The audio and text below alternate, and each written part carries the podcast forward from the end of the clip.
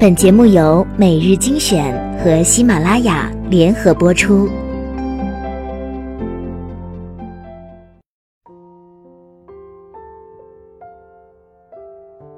欢迎收听每日精选，我是主播小乖。今天分享的这篇文章叫做《姑娘，别再穿便宜货了》。不知道是不是每个姑娘都有一段网上购物黑历史？读大学那会儿，我开始着迷于在网上买衣服。休息的时候就会点开 APP，点开了就自动推荐了衣服，真的很好看。低头一看，价格竟然这么便宜。读书时手上没什么钱，去商场一次买一件衣服，网上可以买好几件呢。付钱也方便，快递也迅速，犹豫什么呀？买买买啊！就像最好吃的小吃往往都是路边摊一样，为了生存，他们都练出了出神入化的口味。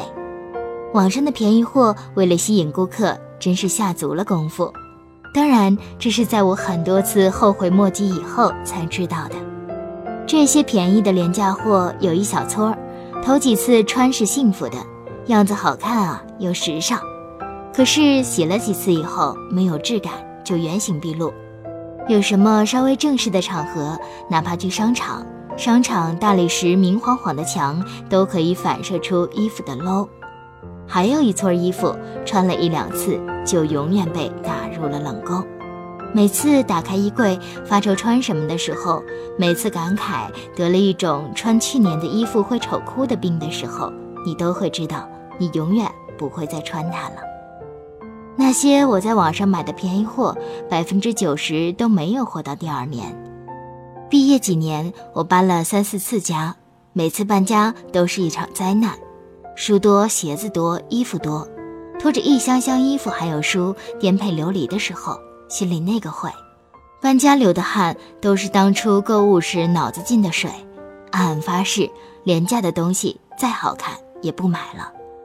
偶尔还是会被吸引，但是货到的现场体验一次又一次，终于帮我斩断了买便宜衣服的侥幸心。妈妈无数次跟我说，买东西要精简数量，注重品质。说起来容易，做起来难啊！我们遗忘店里那件最好看的，网站首页那个眼前一亮的衣服，就跟男人看到大美女，没有心思去看她内涵如何，性格怎样。我们头脑一热，哪还去想它到底价钱如何、质量怎样？成长是一个过程，一个等待自己追求数量到追求质量的改变过程。就是千帆过尽，浮华落尽，你的心里很奠定的知道自己要的是什么，无论是衣服、人生还是另一半。慢慢的买了一圈口红，最后还是发现一管迪奥是最适合自己的。用了一圈洗面奶，最后还是锁定倩碧是最好用的。慢慢的发现，贵的衣服放几年拿出来还是穿得出去，廉价的衣服就算好看，第二年再怎么也穿不出门了。现在我也在网上买东西，三百以下的淘宝爆款的好歹不买了。现在逛街我也喜欢逛小店，终于更要求品质，基于要求好看了。我有个姐姐，毕业以后自己开了公司。不是每个经济、人格和感情独立的女人都是咄咄逼人的女强人。她很温柔，靠自己买了车房，平时工作，周末休闲。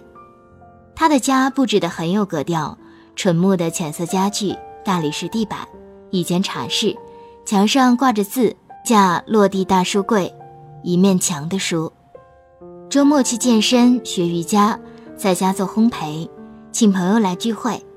每次去餐厅的大玻璃瓶里一定有鲜花，花和他的笑把整个屋子都点亮了。我进他的衣帽间，每季的单品一样不过三种，每一件都是上千，每一件不论聚会还是酒会都穿得出门。也许你会说，价钱贵不等于品质好啊？是啊。可就像在这个化妆技术发达、穿搭指南遍地的时代，一个看上去毫无姿色的姑娘，我们没有心思去看她的内在。我们不想把时间和精力花在每天判断哪些东西价格便宜、品质好上。拒绝廉价，不仅是一种习惯，也是一种修养和自信，甚至是生活方式和人生态度。我们有谋生的技能，能养活自己花样繁多、价格不菲的物质需求。我们买的不是衣服或者是口红，而是我们的生活品质，是我们作为一个女人的质量。